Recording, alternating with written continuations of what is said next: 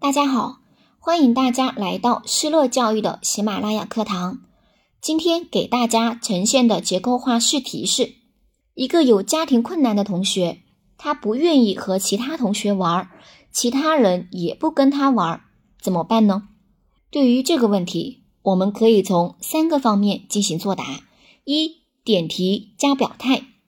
作为老师，如果遇到了这样的事情，咱们要引起重视了。肯定要帮助这个同学融入集体的。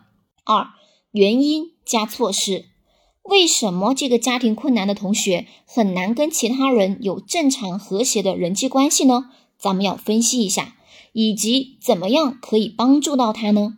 三、适当的进行总结。下面开始示范作答。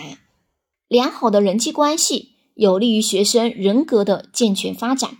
对于家庭困难的学生，他的人际交往问题，老师要引起重视，积极引导，帮助学生建立良好的人际关系。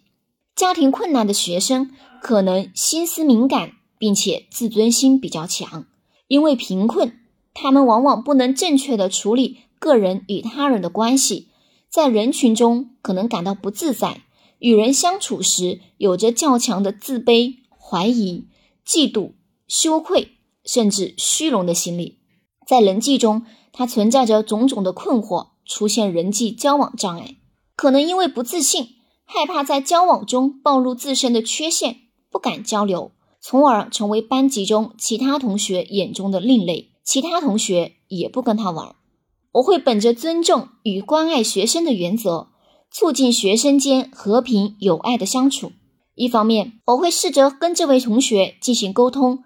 鼓励他多参加班级活动，挖掘他的闪光点，从活动中帮助他树立自信心。其次，可以尝试让他参与班级管理，做组织委员或者小组长，在班级管理中锻炼他的人际交往能力，增加跟其他同学接触的机会。